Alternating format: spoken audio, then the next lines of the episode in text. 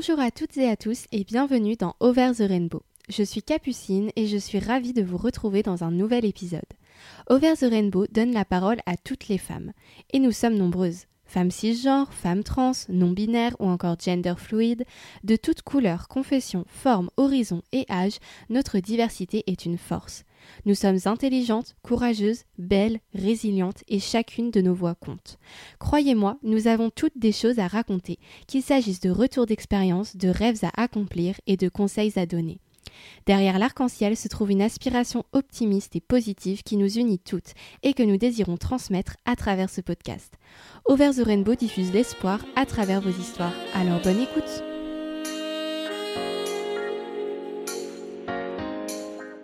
Aujourd'hui, nous parlerons donc corps puisque notre sujet est le suivant, vivre après un viol, justice catastrophique et obésité. Et pour mener à bien cet épisode, je suis ravie d'accueillir notre invitée du jour, Déborah. Bonjour Déborah. Bonjour Capucine. Comment vas-tu? Ça va. Avant toute chose, je tenais à te remercier d'avoir accepté de témoigner aujourd'hui dans Over the Rainbow. Tu as accepté de te livrer sur un épisode particulièrement traumatisant de ta vie. Malheureusement, ce type d'épreuve doit être affronté par de nombreuses femmes et tu prends ainsi le rôle d'une porte-parole. Merci d'accepter de raconter un événement aussi intime. Merci de me laisser la chance de le faire. Mais ça me fait vraiment plaisir. Je vais donc te poser plusieurs questions pour te guider lors de ton témoignage. Certaines ont notamment été posées par des abonnés. D'ailleurs, si vous souhaitez vous aussi poser vos questions à nos invités, rendez-vous sur Instagram où je demande chaque fois votre participation. Alors, Déborah, pour commencer, est-ce que tu peux nous parler un petit peu de toi euh, pour te présenter? Alors, je m'appelle Déborah, du coup, euh, j'ai 23 ans. Euh, J'habite à Nantes depuis deux ans maintenant. D'accord. J'ai arrêté la fac cette année. J'adore lire, euh, j'aime beaucoup écrire aussi. D'accord. Et j'adore les jeux vidéo. Très bien. Voilà un portrait euh, bien récapitulatif. Euh, T'as quelque chose à ajouter euh, avant de commencer? Euh, oui, du coup, j'aimerais juste dire que ce que je vais raconter, ce qu'on va raconter toutes les deux, c'est vraiment juste mon histoire. C'est pour personne d'autre, dans le sens où euh, euh, chaque, euh, chaque, chaque expérience est, est différente. Très bien, bah merci beaucoup. Alors, on va commencer directement dans le vif du sujet avec euh, l'histoire du viol que tu as subi. Alors, quel âge tu avais à ce moment-là? J'avais 17 ans. D'accord. Alors, est-ce que tu peux nous raconter précisément ce qui est arrivé, donc ce qui se passait avant le viol, comment ça s'est déroulé? Euh, J'en profite d'ailleurs euh, pour préciser que tu risques d'expliciter clairement les événements, que cela peut s'avérer traumatisant pour certaines personnes. Donc, si vous avez peur euh, de raviver chez vous-même des souvenirs traumatiques, vous pouvez avancer un peu l'épisode. Alors, vas-y Déborah, je t'écoute. Alors du coup, j'avais 17 ans. Euh, J'étais avec ma meilleure amie, euh, meilleure amie avec qui j'ai passé mon internat. Ça faisait à peu près 5 ans qu'on était amis. Et euh, en fait, la veille de ce jour-là, j'avais rencontré un garçon dans le bus. J'avais bu et en fait, je l'ai dragué. Et du coup, on s'était donné rendez-vous en fait le lendemain dans un parking souterrain. Et donc ce jour-là, donc le lendemain. Donc rendez-vous dans ce parking souterrain, toujours avec ma meilleure amie. Euh, lui, il avait emmené deux amis à lui. Donc euh, j'avais encore bu, j'avais fumé, on était toutes les deux alcoolisées. Donc euh, vraiment une soirée banale pour une adolescente de 17 ans, enfin en tout cas pour moi, à 17 ans. Et en fait, j'ai commencé à draguer les autres garçons, on s'est embrassés et euh, j'ai enlevé mon t-shirt. Et ensuite, euh, ensuite c'était trop pour moi, donc j'ai arrêté, j'ai remis mon t-shirt et j'ai voulu partir. Et en fait, euh, ils m'ont emmené dans une, dans une pièce, en fait, dans le parking. Et euh, du coup, ils m'ont renlevé mon t-shirt, ils m'ont couché par terre. Donc là, il y en avait que deux, des garçons.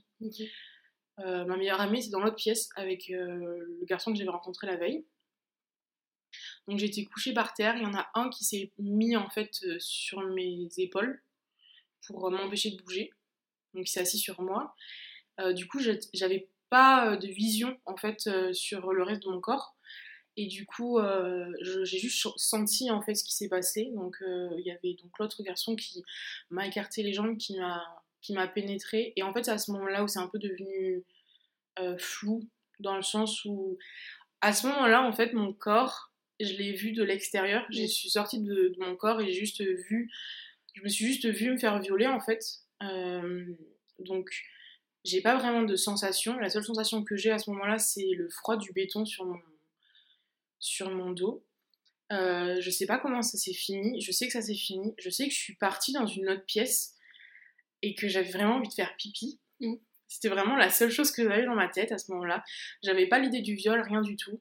Et en fait, euh, il y a donc celui qui était assis sur mes épaules qui m'a suivi.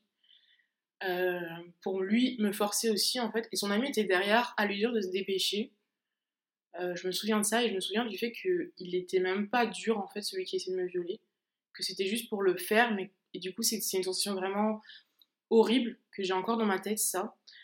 Euh, tout le long j'ai demandé qu'on arrête, j'ai demandé, enfin j'ai dit que ça suffisait, j'ai essayé de crier, j'ai dit stop, bah, personne n'a écouté.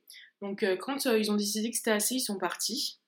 Et en fait leur ami, donc le garçon que j'avais rencontré la veille, est venu. Je lui ai dit que du coup il m'avait forcé, que je voulais qu'il m'aide. Et euh, bah, à ce moment-là, en fait, lui m'a forcé à lui faire une fellation. Et dans ma tête, en fait, c'était vraiment, il fallait que je m'en sorte, il fallait que je sorte de tout ça. Euh, donc euh, j'ai fait tout ce qu'il a, enfin tout fallait en fait pour sortir de là. Et quand c'est fini, je suis sortie de la pièce et j'ai vu du coup bah, celle je pensais être ma meilleure amie tendre un billet de 10 euros à, à l'un de mes violeurs euh, j'avais pas encore toutes les informations dans ma tête, c'était pas encore monté, donc euh, j'ai juste dit que je voulais partir. Je suis partie, en fait, en sortant, il y avait une queue d'hommes, de garçons à peu près du même âge que mes violeurs. Euh, et ils m'ont dit oui, alors ce qui paraît, tu te laisses baiser, donc bah, c'est à notre tour. et du coup, là, cette fois-ci, donc ma supposée meilleure amie, elle les a repoussés et on est parti. Et c'est là où, en fait, euh, quelques mètres après, euh, je me suis rendu compte que je m'étais fait violer. Ok, donc euh, du coup, tu t'en es rendu compte, enfin vraiment, sur le moment, comme tu dis, tu t'es séparé de, ton corps. On, parle de dissociation, il me semble, à ce moment-là, c'est quelque chose qui arrive beaucoup pour des victimes de viol. Et c'est vrai que t'étais absente en fait, tu vivais le truc, mais oui, c'était vraiment. Tu te rendais pas compte. Euh, c'était ma protection, je pensais vraiment mon corps, euh, c'était trop douloureux mentalement et du coup, euh, mon corps il s'est vraiment. Et c'est très étrange parce que c'était vraiment comme dans un film, comme si j'étais un fantôme à ce moment-là mm. et que j'étais dans le coma en fait. Donc c'est vrai que j'ai pas de sensation de... dont je me souvienne à ce moment-là. Mm. Mais j'ai toutes les images comme si j'étais à l'extérieur. Ouais, je vois. Et c'est vraiment ouais, en sortant que, que tu as pris conscience de ça. Donc, euh, en plus du traumatisme euh, causé par le viol, tu as subi également une, une véritable trahison de la part de celle que tu considérais comme ton amie. Comment est-ce que tu as vécu tout ça quand tu as commencé à, à, réaliser ce qui se passait? Qu'est-ce qui t'est passé par la tête? Alors du coup, euh, ça a été très difficile parce qu'en fait, il faut savoir que j'ai mis énormément de temps à me rendre compte qu'elle était autant coupable et même plus que mes violeurs. Euh, j'ai compris très tard qu'elle avait qu'elle m'avait vendu en fait, qu'elle avait vendu mon corps. Euh, et en fait, quand je suis sortie de cette pièce et que je me suis rendu compte que je m'étais fait violer, j'ai d'abord cherché de l'aide. Euh, j'avais besoin qu'on me ramène chez moi, j'avais besoin d'être à la maison. Et je me souviens d'avoir appelé quelqu'un, en fait, un garçon avec qui j'avais déjà eu une relation sexuelle. Et, et il m'a dit, si tu couches avec moi, je te ramène chez moi. Et du coup, euh, ok. Euh, du coup, j'ai appelé ma mère. Ma mère m'a pas répondu parce qu'en fait, ce jour-là, elle était avec des amis. J'ai dû rentrer chez moi à pied et c'était la plus longue, euh, le plus long chemin de ma vie parce que c'est là où en fait les informations elles reviennent d'un coup. Et d'un coup, on se dit, ok, je me suis fait violer. Qu'est-ce que je fais? Qu'est-ce qui se passe? Est-ce que c'est vraiment passé aussi? Et, et c'est vrai que j'ai mis, j'ai bien dû mettre des mois avant de me rendre compte que bah, celle que je pensais être ma meilleure amie, elle m'avait vendue. Ouais. Mmh. Et euh, comment est-ce que, est-ce que tu sais euh, comment ça s'est passé euh, pour elle? Comment est-ce qu'elle a fait pour organiser ça? Et à partir de quand elle, elle, a, s'est mise en contact avec ses garçons et, et, elle a décidé ça? Et comment ça se fait qu'il y avait une queue de gars qui attendaient derrière? Comment est-ce qu'on en est arrivé là en fait? Est-ce que tu le sais? En fait, je sais que du coup le soir même, en fait, elle a dit, euh, elle a, en fait, elle a parié avec euh, les garçons que qu'ils allaient réussir ou pas à, à, me baiser, parce que je peux pas dire faire l'amour Oui. dans ces circonstances-là, désolée. Oui, bien sûr. Euh, et du coup, euh, du coup bah, ils ont gagné, donc elle leur a donné 10 euros. Donc c'était vraiment une décision qu'elle a prise sur le moment, c'est pas une décision qu'elle a, euh, enfin, qu'elle a réfléchi, qu'elle a Oui. commandité, je dirais. Et euh, en fait, cette queue de garçon, en fait, j'ai appris que en fait, euh, bah, ses amis lui avaient juste envoyé des messages, en fait. Vois. Que c'était, euh, c'était vraiment, euh, on l'a fait tourner, en fait. Ouais. Oui, c'est d'autant plus humiliant en fait. T'as Ouais. vraiment dû te sentir comme un, un objet. euh, Oui, Un c'est un objet peu ça. sexuel, ouais. Et puis c'est quelque chose qu'on que en fait on peut pas imaginer en fait. Je veux dire à quel moment, au-delà de ça, même s'il pensait ne pas m'avoir violée, à quel moment on fait tourner un numéro de fille, c'est Ouais. vraiment quelque chose que moi j'ai pas. Ouais. J'ai pas Et, ces garçons-là, ils étaient mineurs aussi ou euh, ils avaient quel âge à peu près, tu le sais ou... Je sais qu'ils étaient mineurs normalement. Mm. Moi, c'est ce les informations que j'ai eues. Ouais. Donc, euh, je sais qu'ils étaient mineurs. Euh, je pense pas que tous ceux dans la queue étaient mineurs. Ouais. Et je pense qu'il y en a qui étaient beaucoup trop mineurs aussi. Mm. Tu penses qu'ils étaient à peu près combien euh, à attendre dehors là? Plus d'une dizaine Ah ouais, quand même. Ouais. Ah ouais. Ok. Bon, alors euh, quand on a quand on a discuté toutes les deux euh, pour préparer cet épisode, tu m'as dit que tu voulais particulièrement insister sur euh, les suites euh, du viol, l'après. Pourquoi est-ce que c'est si important pour toi de parler de l'après justement? Parce qu'en fait, quand je me suis fait violer, donc la première chose que j'ai fait, et je pense que on, le fait tous pour une raison ou pour une autre, c'est aller sur Internet Mm. pour trouver du soutien sur Internet ou une explication ou une, une manière de gérer la chose. Et sur Internet, on parle beaucoup du viol, de l'action euh, du viol. Euh, on parle jamais d'après. Et euh, en fait, c'est vrai que quand je me suis fait violer, pour moi, c'était quelque chose qui est arrivé sur le moment et qui s'arrêtait en fait. Et finalement, ça fait six ans que je me suis fait violer et j'ai toujours, j'ai toujours été violée en fait. Au bout de six ans, ça, ça, ça reste en fait. Et je trouve que ce après est plus dur que le viol en lui-même parce que c'est quelque chose qui, avec lequel on vit tous les jours. Et c'est dans ce sens-là où pour moi l'après est plus important. Et je pense que j'aurais aimé qu'on me mette au courant de cet après-là. Ouais, je vois. Et euh, du coup, toi, est-ce que tu peux nous raconter ce qui s'est passé justement après ce viol? Euh, Comment tu te sentais? Qu'est-ce que tu as fait? Tu as dû marcher euh, pour, euh, pour rentrer jusqu'à chez toi? Qu'est- Qu'est-ce qui s'est passé après tout ça?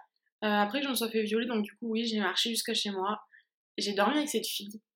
On a dormi ensemble euh, tout le long. Dans ma tête, c'était des questions, des, la culpabilité. C'était pourquoi j'ai pas plus crier, qu'est-ce que j'ai fait, c'est ma faute.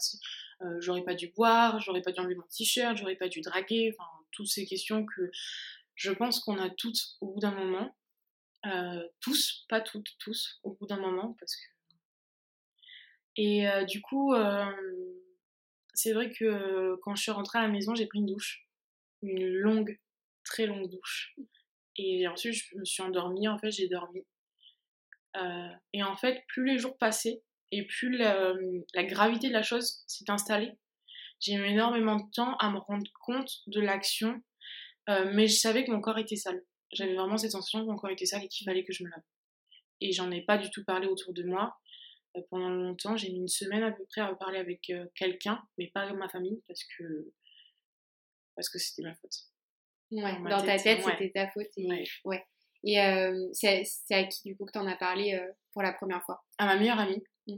ma vraie meilleure amie, Oui. toujours euh, maintenant, Ouais. euh, qui est toujours là pour moi euh, et qui a été euh, le plus grand soutien que j'ai eu euh, dans ce début de, de cette début de prise de conscience. Ouais. Et qu'est-ce qu'elle a fait, elle, pour t'aider justement à ce moment-là? Euh, du coup, euh, en fait, euh, déjà, elle s'est énervée pour moi. Mm. Quand je me suis fait violer, j'ai pas eu cette colère. Ouais. J'avais vraiment cette incompréhension et j'avais quelque chose qui s'est éteint en fait. Et ça m'a fait du bien de voir quelqu'un qui s'est énervé pour moi, qui a ressenti ce que je pouvais pas ressentir pour le moment. Oui. Tu t'es dit, voilà, c'est normal d'être en colère, Ouais. c'est pas normal ce qui s'est passé. C'est et- ça. ouais. Donc ça m'a fait du bien parce qu'il y avait quelqu'un à côté qui ressentait ce que je pouvais pas ressentir. C'était sous ce soutien-là dont j'avais besoin. Donc ouais, ça m'a fait du bien. Et ensuite, euh, bah en fait, euh, elle est là, elle était là et elle est toujours là en fait. Et Mm. c'est ça qui est important. Ouais. vraiment Et euh, comment est-ce que ça s'est passé? Est-ce que toi, tu as voulu porter plainte ou pas?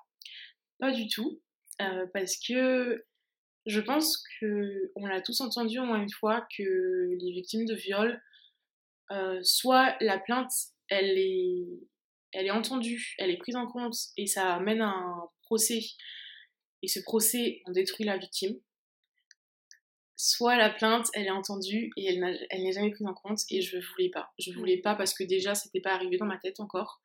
J'avais pas, j'avais pas conscience encore de ce viol, j'avais pas toutes les informations dans ma tête et pour moi, c'était pas. Non, je voulais pas porter plainte, c'était vraiment pas quelque chose que je voulais faire. D'accord. Et euh, qu'est-ce qui s'est passé du coup dans les jours à venir? Donc euh, ta meilleure amie a été mise au courant. Est-ce que finalement euh, tu en as parlé à ta famille ou pas? Alors en fait, du coup, une semaine après mon viol, je suis allée au COVA. Donc c'est un peu comme le planning familial en fait à l'hôpital de Bordeaux. D'accord. Je voulais savoir si j'étais enceinte et si j'avais une maladie, n'importe laquelle. Parce oui, parce que, bien sûr, il n'y avait pas eu de protection. en fait, je ne sais pas. Tu sais pas, ouais. Je suis pas sûre qu'on ait eu tout le temps. Donc, et dans ma tête, c'était vraiment, il fallait que je fasse ça. C'était la seule chose qu'il fallait que je fasse. C'était, euh, c'était automatique dans ma tête. Donc, euh, du coup, c'est ce que j'ai fait. Et en fait, j'étais mineure. Euh, du coup, on m'a dit que, en fait, vu que j'étais mineure, ils étaient obligés de porter plainte à ma place. D'accord. Et ils étaient obligés de, d'appeler mes parents, de les mettre au courant. Ah ouais. Donc, les deux choses que je ne voulais pas faire. Mm. ça a été très difficile parce que pour porter plainte, il faut qu'on fasse un, un frottis, il faut qu'on fasse beaucoup d'examens qui, sont invasifs en fait, euh, faits par un gynécologue homme. Mm. Après un viol, c'est très compliqué. Euh, j'ai dû appeler, j'ai dû appeler. Donc moi, j'ai pris la décision d'appeler mon assistante euh, sociale, qui elle a appelé ma mère parce que je pouvais pas l'appeler, je pouvais mm. pas appeler ma mère et lui dire voilà maman, c'est comme ça que ça s'est passé. du coup voilà, on m'a forcé à porter plainte et on m'a, on m'a forcé à appeler ma mère pour lui, pour lui raconter. Ouais. Et euh, comment est-ce que euh, comment est-ce que ça s'est passé avec ta mère? Ça a été quoi sa réaction? Est-ce que déjà vous étiez proche ou pas vraiment euh? Alors je, suis super proche avec ma mère. Ouais. J'ai toujours été proche avec ma mère. la première réaction qu'elle a eue, je dirais que c'est pas la bonne. Elle m'a dit qu'est-ce que t'as fait? mmh. C'est une phrase que j'oublierai jamais parce que c'est vrai qu'elle m'a marqué. Aujourd'hui, je sais que c'est pas comme ça qu'elle le pensait. Euh, sur le moment, ça m'a touchée parce que c'est exactement la question que je me posais moi. Oui, c'est exactement ce qu'il ne faut pas demander à une victime de viol, parce que bien sûr, c'est jamais euh, par rapport à ce qu'on fait nous. Euh, mais c'est vrai que aujourd'hui, après beaucoup de réflexions, après beaucoup de, de, conversations avec ma mère, je sais que quand elle m'a posé cette question, elle était sous choc autant que moi. Une maladresse. Voilà, pas du tout une mauvaise. une mauvaise intention. Intention, Donc, euh, donc c'est vrai que. Mais après, après ça, elle m'a soutenue euh, comme personne ne m'a jamais soutenue. Ouais. Et comment est-ce que ça s'est déroulé cette plainte que tu ne souhaitais pas, justement? Alors, du coup, euh, donc j'ai fait ce, ce, frottis, etc. Ils ont envoyé les preuves au procureur, je crois. Un truc comme ça. Ouais. Et du coup, j'ai reçu un appel de la police quand j'étais en cours. Donc, j'étais au lycée à cette époque. qui me disait que bah, du coup, il fallait que je vienne. Mmh c'est là où ma meilleure amie, elle a été géniale, parce que du coup, elle m'a accompagnée. Euh, elle m'a accompagnée, je suis allée au commissariat de police de Bordeaux. Euh, donc, euh, j'ai dû déposer plainte, donc raconter mon histoire, une histoire que j'avais pas complètement comprise encore. donc, c'était difficile. Raconter mon histoire à des policiers hommes, c'était difficile raconter mon histoire à des gens qui n'ont pas voulu me croire, c'était difficile. Ah oui, en plus, tu as eu ce... As eu la malchance de tomber sur des gens euh, qui sont. Tu t'es pas senti euh, à l'aise et tu t'es pas senti cru euh, quand tu l'as dit Pas du tout, parce que en fait, on m'a répété je ne sais pas combien de fois que je, je, regrettais juste ce qui, ce qui était arrivé et que du coup, je tournais ça comme un viol on m'a demandé pourquoi j'avais bu, pourquoi j'avais embrassé, que finalement je l'avais quand même un peu cherché. Oh là là. Euh, et on me poussait vraiment à, changer mon, ma déposition et à dire que non, en fait, j'avais juste, euh, je regrettais juste l'action que j'avais faite. alors ça c'est extrêmement grave hein, et bien pour préciser c'est totalement illégal. Euh, euh, des policiers n'ont absolument pas à influencer euh, la plainte d'une quelconque façon que ce soit et sûrement pas en remettant en question la victime et en, et en la poussant à déformer des propos que, qu'elle, euh, qu'elle déclare. Donc bien sûr c'est un comportement totalement irresponsable et, et j'espère que tous les policiers et policières ne sont pas comme ça. Je pense déjà honnêtement que le fait de tomber sur une femme ça peut aider. Après, il y a des hommes qui sont très compréhensifs, mais bon, je pense que ça aide aussi d'être sur une, de tomber sur une femme. Donc euh, ouais, c'est vrai que t'as vraiment pas, pas du tout eu de chance euh, sur ce coup-là. Ça a vraiment dû être euh, ultra compliqué pour toi. Parce que quand on est victime de viol, déjà on est dans ce, dans ce processus de se remettre en question, de se dire mais c'était peut-être de ma faute en fait. Enfin voilà, on est tout le temps comme ça. Alors si t'as des gens qui viennent te le dire en face alors que t'es dans un moment ultra compliqué où tu dois porter plainte, oh, j'imagine même pas, ça doit être, ça. ça doit être extrêmement difficile. Et puis c'est surtout que c'est la justice en fait. Donc euh, en fait l'endroit où je devais me sentir en sécurité, après cet acte où je me sentais en sécurité nulle part, euh, ces gens qui portent un uniforme, qui portent un uniforme qui, qui vraiment définit la justice, la protection, m'ont fait me sentir euh, encore plus horrible. Ouais, plus vulnérable en Exactement, vraiment plus... J'ai vraiment eu, j'ai vraiment eu l'impression d'être violée à nouveau. Mm. Et c'est vrai que c'était vraiment très très dur cette plainte. Ouais. Et comment se sont poursuivies les, démarches judiciaires? Est-ce que tes agresseurs ont été inquiétés? Est-ce qu'il y a eu un procès, des suites? Alors du coup, il n'y a pas eu de procès. Euh, il y a eu des suites dans le sens où ils ont contacté donc euh, la fille avec qui j'étais. Ils ont contacté un de mes violeurs. D'accord. Et là, c'est encore plus dur parce que j'ai eu à entendre ce que eux avaient dit sur moi. Donc, je mhm. suis venue avec ma mère. Euh, donc j'aimerais que là tout le monde imagine la situation parce qu'en fait je suis assise avec ma maman en face d'un policier qui va lire des, des, positions de gens qui doivent se défendre contre une accusation de viol.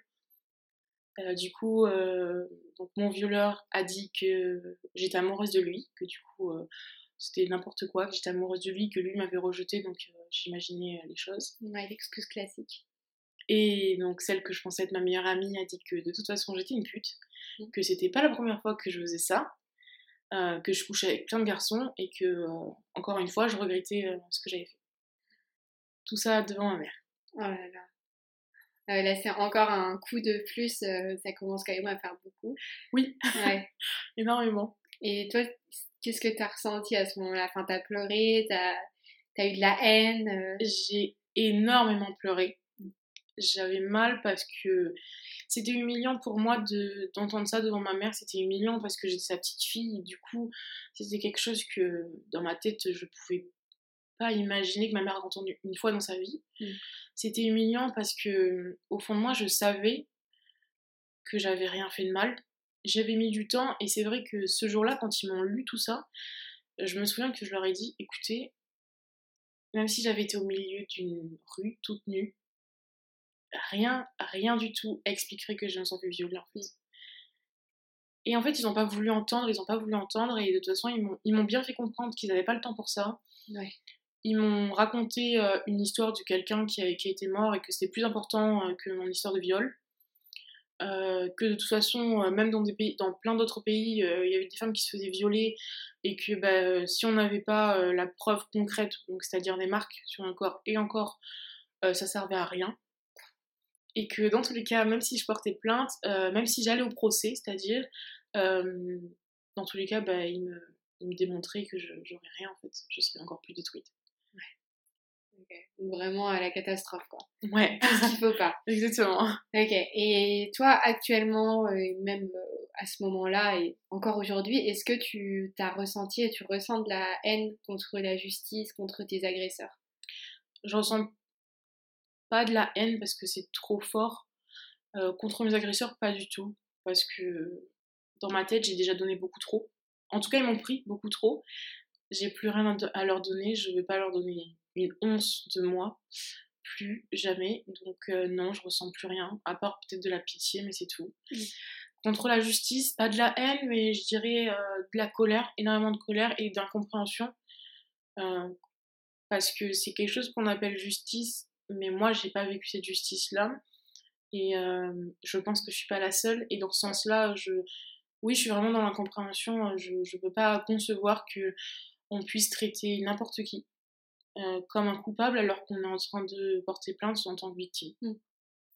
et euh, après ça, est-ce que tu as pu trouver du soutien quelque part, du soutien psychologique par exemple?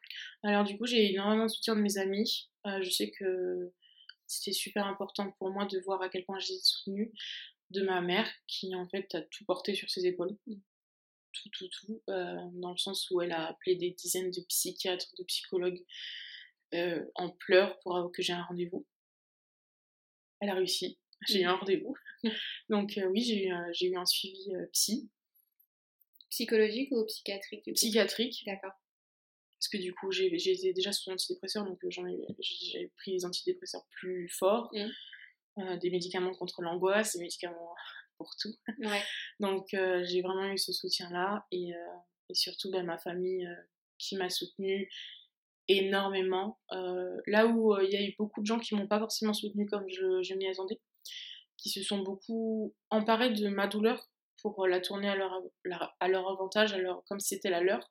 Ce qui a été très dur parce que quand on vit une douleur aussi forte, on n'a pas l'énergie pour se concentrer sur quelqu'un d'autre. Mmh. Euh, donc on m'a déjà dit de passer au-dessus, de que, que, ça, ira mieux, que de toute façon euh, c'est bon, ça fait longtemps donc euh, je vais aller mieux. mais j'ai eu aussi des réactions géniales, mes sœurs elles ont été géniales. ma grande sœur elle a eu la meilleure réaction que j'aurais jamais demandé, c'est-à-dire que quand je l'ai appelée pour lui dire, elle m'a dit donne-moi leur nom et je vais leur faire ce qu'ils t'ont fait. Et ça a été la chose qui m'a fait le plus de bien, parce qu'encore une fois, je ne me suis pas permis de ressentir euh, cette colère contre eux parce que je voulais pas, mmh. et elle a ressenti pour moi. Et ça, ça m'a vraiment fait énormément bien. Tu vois. Et euh, le suivi psychologique, il a duré longtemps? Est-ce que tu as encore un suivi aujourd'hui ou pas? Il a duré énormément longtemps. Euh, c'est vrai que j'ai beaucoup déménagé, donc ça a été un peu compliqué, mais j'ai mmh. toujours un suivi maintenant. D'accord. Et ça t'aide? Tu te sens mieux avec ça?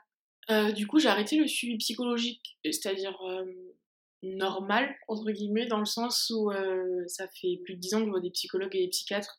J'avais envie de changer, donc euh, je vois un médecin hypno... Qui fait de l'hypnose. Qui fait de l'hypnose.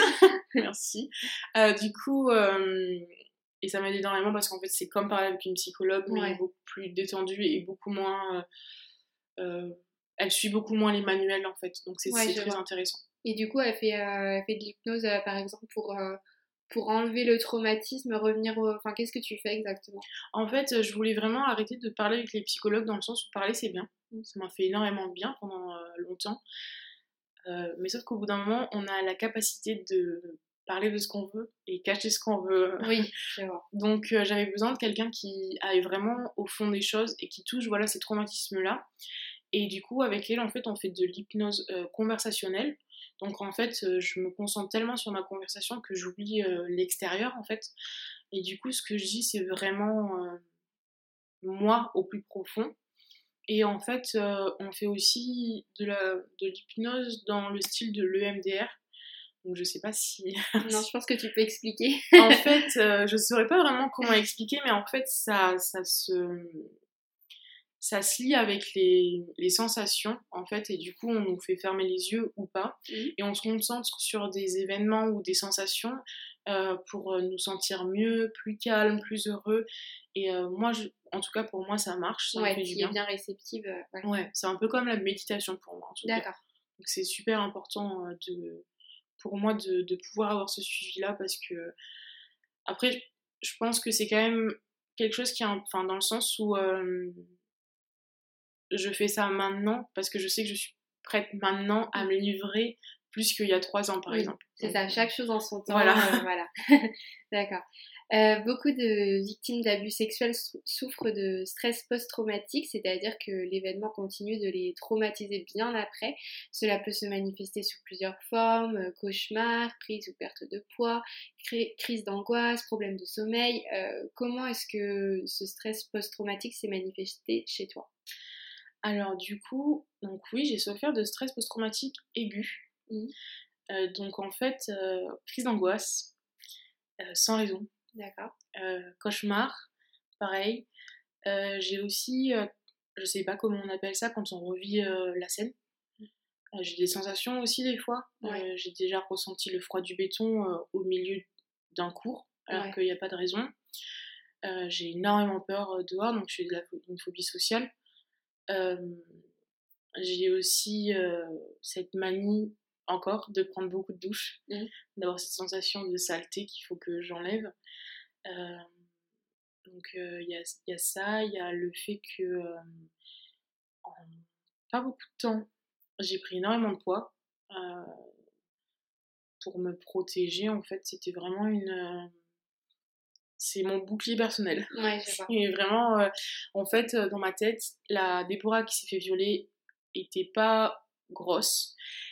Et du coup, si je deviens grosse, je me ferai pas violer. Ce qui est totalement bête, hein, parce qu'on peut se faire violer mm. grosse, pas grosse, petite, grande, etc. mais dans ma tête à moi, je pense que mon corps a trouvé ça logique. Oui, c'est un, mécanisme de protection, tout simplement. Ouais. D'accord. Donc, euh, tu souffres euh, d'obésité.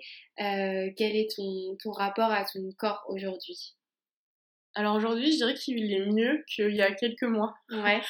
c'est très difficile, ça a été très difficile parce qu'en fait, en tant que victime de viol, c'est très difficile de se rattacher à son corps. Moi, je sais que je me suis détachée de mon corps, j'ai vraiment fait une dissociation qui a duré sur le long terme.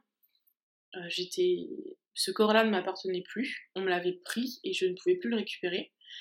Euh, et du coup, l'obésité a fait une double dissociation et du coup, ça a été énormément compliqué pour moi de, de me raccrocher en fait à ce corps qu'on m'avait volé, qu'on m'avait, ce corps qu'on avait euh, détruit détruit.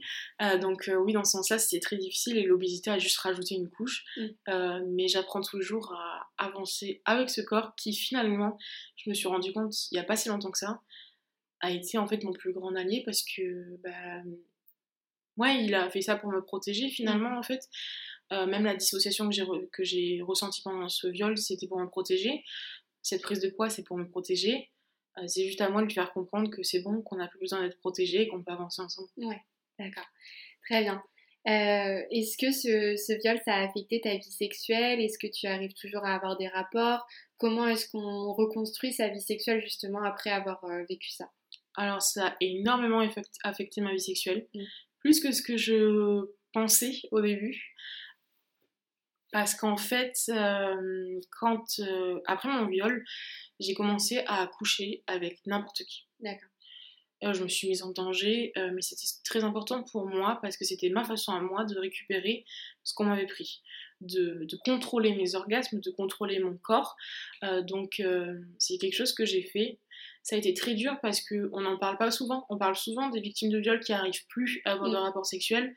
On parle pas souvent des victimes de viol qui ont un surplus de rapports sexuels. Pourtant, ça existe. Et c'est normal, ça s'explique. Et euh, dans ce sens-là, c'est vrai que ça a été difficile. Après, j'ai rencontré mon, copain, donc euh, ça a été difficile dans le sens où euh, ça l'est toujours, hein, même six ans après. Il y a des moments où, au milieu d'une relation sexuelle, je peux m'arrêter et partir pour me doucher. Mm. Il y a des moments où, à la fin d'une relation sexuelle, si j'ai pas eu d'orgasme, moi, je vais avoir l'impression qu'il m'a pris quelque chose. Il y a des moments où je peux sentir euh, euh, les mains de quelqu'un qui n'est pas lui. Donc c'est dans ce sens-là où c'est très difficile. Euh, c'est un combat qu'on mène. Oui, et, et pour lui, ça, comment est-ce qu'il fait de son côté pour essayer de t'accompagner par rapport à ça? Alors au début, j'avoue que la première fois que je suis partie au milieu d'un rapport sexuel, c'était pas très, très simple pour lui. maintenant, il a l'habitude, il sait aussi pourquoi, donc ça aide. Euh, il est extrêmement patient, il est extrêmement compréhensif. Donc, euh, bah, si je cours sous la douche pour aller prendre une douche, il va venir dans la salle de bain, il va prendre la douche avec moi. Mm. Euh, si, après, c'est des, des, trucs qu'on a trouvé, par exemple, si parce que j'ai pas d'orgasme, je me sens mal, et ben on va faire en sorte que j'ai un orgasme comme ça, la situation est réglée. Donc c'est ce genre de choses que je pense qu'on a on a réussi à régler en fait euh, ensemble en communiquant. D'accord. À quel point tu penses que ces événements ont bouleversé ta façon de voir le monde, euh, ta façon d'être? Énormément, puisque euh, j'ai énormément peur du monde en fait maintenant, plus que ce que j'aurais voulu, dans le sens où pour moi, j'arrive, j'arrive pas dans le sens où, en plus d'avoir été violée, j'ai été trahie. Euh, donc du coup, c'est pas qu'une question de j'ai peur d'être violée, j'ai peur de, de l'être humain en soi parce que j'ai vu une partie de, de l'être humain que je j'aurais jamais voulu voir, que je ne pensais pas être euh, capable de voir et que je ne pensais pas euh, qu'il existait vraiment en fait. Et du coup, c'est vrai que dans ce sens-là, j'ai énormément peur tout le temps. donc j'ai cette vision du monde qui est très qui est très négative en fait finalement. Ouais. Et est-ce que justement tu as réussi à reprendre confiance en ceux qui t'entourent, particulièrement les hommes, ou est-ce que ça a été compliqué? Et ça l'est toujours. Alors en fait, la confiance, c'est très difficile. Très très difficile parce que quand quelqu'un euh, vous vend, parce que c'est vraiment comme ça hein, que ça s'est passé, la confiance, elle n'existe plus du tout. Mmh. La confiance, elle n'existe plus du tout parce que on en est arrivé à quelque chose de tellement méchant euh, que pour moi, je ne peux faire confiance à personne parce que tout le monde est capable de ça en fait.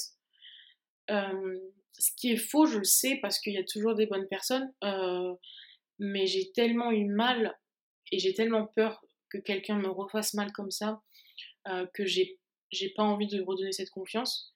Donc euh, la phrase la confiance ça se gagne avec moi c'est vraiment c'est très réel. après est-ce que j'ai moins confiance dans les hommes qu'en les femmes? Je pense pas. J'ai vraiment peur des gens dans le sens où j'ai peur de, de ce qu'ils peuvent, ce qu'ils peuvent faire. Donc euh, ça oui. Mais j'ai pas peur euh, des hommes plus que des femmes. Je vois. Ouais, j'ai pas cette, euh, avec ton copain, par exemple, là, ça fait 5 ans que vous êtes ensemble. Euh, T'as mis combien de temps à peu près, tu penses, à, à lui faire confiance vraiment? Je sais pas si je lui fais confiance aujourd'hui à 100%, dans le sens, pour moi, j'aurais toujours peur qu'il puisse me faire du mal. Mm. Après, c'est juste euh, une peur que j'ai décidé de, d'accepter dans le sens où, oui, il peut me faire du mal, mais il me fait énormément de bien et je vais juste profiter de ce, sens, de ce côté-là. Euh, après, oui, c'est l'une des personnes que je crois le plus au monde et même s'il me fait du mal, euh, j'ai beaucoup moins de, de difficultés à, à reprendre confiance. Ouais. Donc ça, c'était vraiment quelque chose de, difficile au début, qui est plus simple maintenant. Ouais, d'accord. Euh, si tu pouvais euh, revenir en arrière et t'adresser à la jeune Déborah euh, de 17 ans qui ressort de ce viol complètement détruite, qu'est-ce que tu lui dirais? Que ça va aller. Mmh. Que ça va aller parce que quand je me suis fait violer, j'avais l'impression d'être morte. Donc quand je me suis violée, j'ai vraiment ressenti comme si on m'avait tuée. Et pour moi, c'est ça, c'est vraiment on m'a assassiné. Pas forcément c'est pas quelque chose de violent quand je dis ça, c'est plus dans le sens où l'ancienne Déborah n'existera plus jamais. Mm. On m'a assassiné et euh, personne ne nous apprend à vivre après un meurtre. Donc euh, dans ce sens-là, c'était très difficile. J'ai essayé de mettre fin à mes jours. C'était vraiment pour moi invivable et insurmontable. Et j'aimerais si je pouvais revenir en arrière et lui dire que ça va aller, mm. que je vais rencontrer des gens qui vont m'aimer, qui vont me soutenir, que qu'aujourd'hui c'est dur, que ce jour-là c'était dur, que les jours d'après ça va être dur, que les mois d'après ça va être dur, que des années après ça va être dur, que c'est un combat qu'on mène tous les jours, qu'on n'arrête jamais, euh, mais qu'au bout d'un moment on arrête de le, de le porter et on vit pas pour ça, on vit avec ça dans le sens où ça va juste être une cicatrice de plus, euh, un combat qu'on a mené, qu'on a réussi, qu'on a gagné. Euh, mais c'est vrai que bah, plus j'avance et plus je me dis que c'est c'est plus quelque chose qui me définit. Très bien. Euh, d'une manière générale, euh, quel conseil tu donnerais à une euh, jeune fille ou un jeune garçon qui nous écoute et qui a subi un viol? Je pense que je lui dirais de trouver quelqu'un, n'importe qui, avec qui parler, que ce soit un professeur, un psychologue, un, médecin, sa famille, ses amis, dans le sens où je sais à quel point on peut se sentir seul à ce moment-là parce que personne ne pourra jamais comprendre ce qu'on a ressenti. Même si on se fait violer de la même façon, on ressentira jamais les mêmes mmh. choses. Et dans ce sens-là, euh, euh, je sais que oui, on se sent énormément seul, on se sent énormément coupable. Euh, donc ouais, trouver quelqu'un à qui parler n'importe qui, même si c'est sur internet, même mmh. si c'est des les numéros gratuits à appeler, n'importe qui, parce que ça fait du bien. Ouais. L'important c'est vraiment voilà de parler, de se décharger. Et en tant que proche d'une victime de viol, euh, comment tu penses qu'il faut réagir pour accompagner la personne?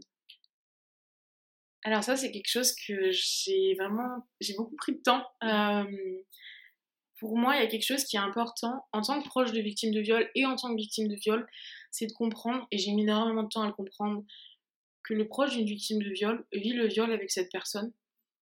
C'est-à-dire que personne ne nous apprend comment gérer un viol et personne apprend à nos proches comment gérer un viol.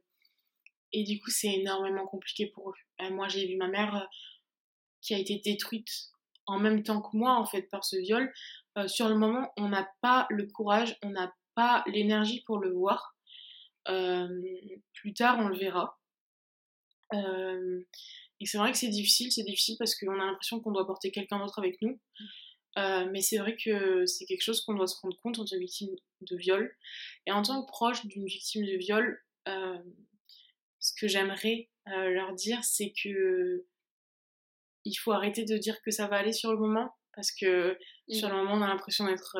oui, puis des fois, ça va pas, et voilà, c'est normal que ça n'aille pas. Et, c'est ça, exactement. Mmh. Moi, je sais que j'ai attendu longtemps avant que quelqu'un me dise Ok, bah ça va pas et c'est exactement ce dont j'avais besoin euh, ce jour-là, en fait.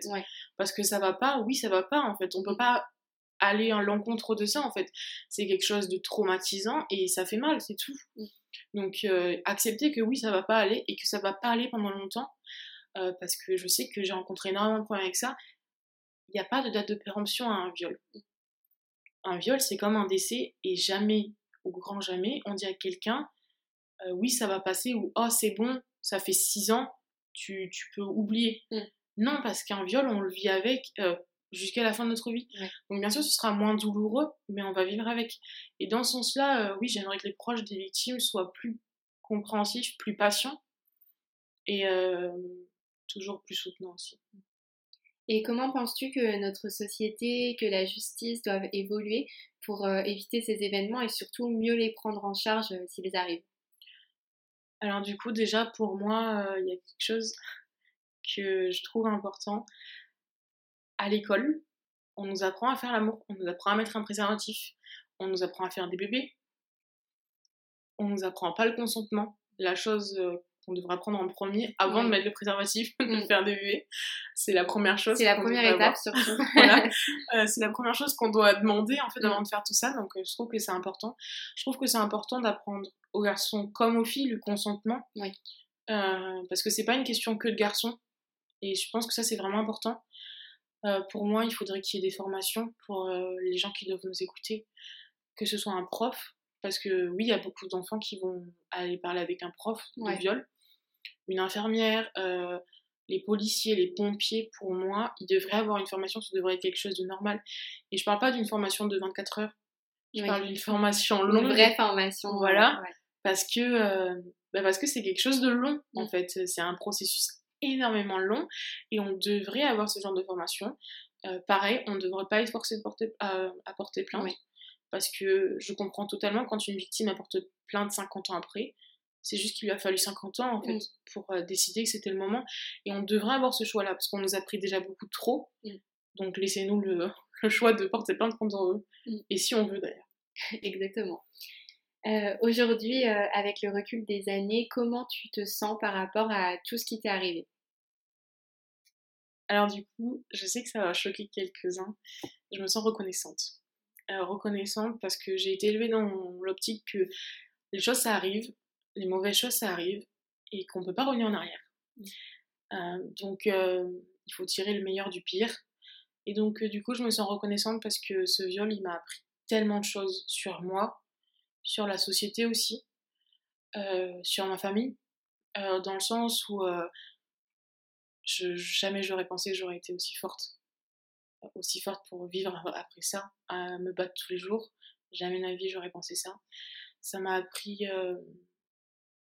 aussi, ouais, qui sont mes vrais amis, qui sont, qui sont ma vraie famille, mais reconnaissante aussi parce que grâce à ça, je suis plus amie avec cette fille. Ouais.